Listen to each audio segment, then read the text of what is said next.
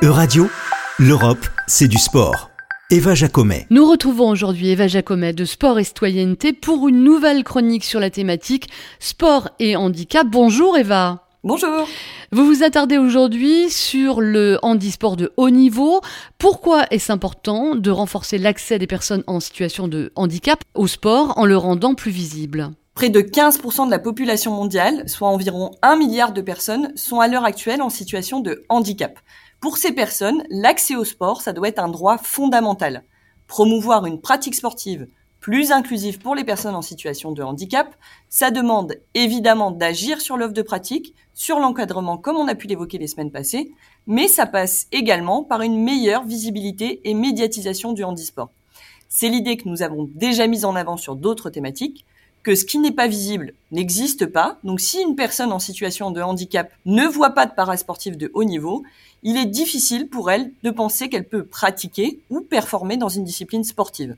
La visibilité des sportifs en situation de handicap et la médiatisation des compétitions, c'est donc un vrai levier pour atteindre l'égalité des droits et lutter contre les discriminations. Concrètement, Eva, donner plus de visibilité et mieux médiatiser le handisport, comment on fait? Accorder davantage de visibilité aux athlètes, c'est en premier lieu mieux communiquer sur les différentes formes de handicap, ne pas tout uniformiser derrière le handicap physique. La pratique du sport de haut niveau, c'est également celle des personnes en situation de handicap mental ou psychique. Mais c'est aussi produire une mise en image des sportifs de haut niveau en situation de handicap et valoriser leurs performances. Cela a par exemple été bien fait lors de la dernière édition des Jeux paralympiques à Tokyo. Le défi, c'est désormais d'ancrer ces habitudes dans la durée et de poursuivre les efforts engagés. Les grands événements sportifs comme les, Jeux à venir de Paris 2024, vous pensez qu'ils ont un rôle à jouer également? Bien sûr, on parle de plus en plus souvent d'héritage des grandes compétitions sportives. On doit aussi se poser la question, souvent oubliée, de l'héritage des compétitions parasportives. Prenons l'exemple des Jeux olympiques et paralympiques. Si les JO sont souvent présentés comme accélérateurs de changement, la même attention devrait être portée aux Jeux paralympiques.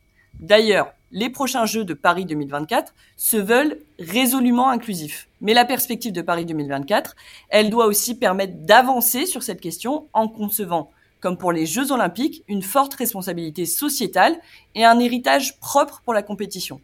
Paris 2024, ça doit être un réel tremplin pour le développement du parasport améliorer la visibilité, la médiatisation et la participation sportive des personnes en situation de handicap doivent s'affirmer comme des ambitions fortes de cet héritage. Eva, n'y a-t-il pas une, réflexion quand même plus profonde à mener sur le format des, des grandes compétitions sportives?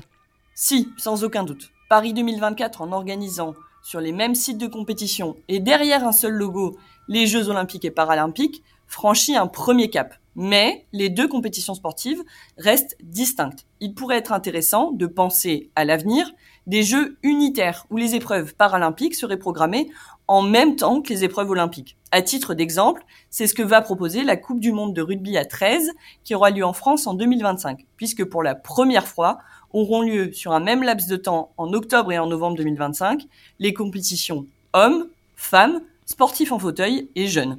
Merci beaucoup Eva Jacomet, on vous retrouve la semaine prochaine.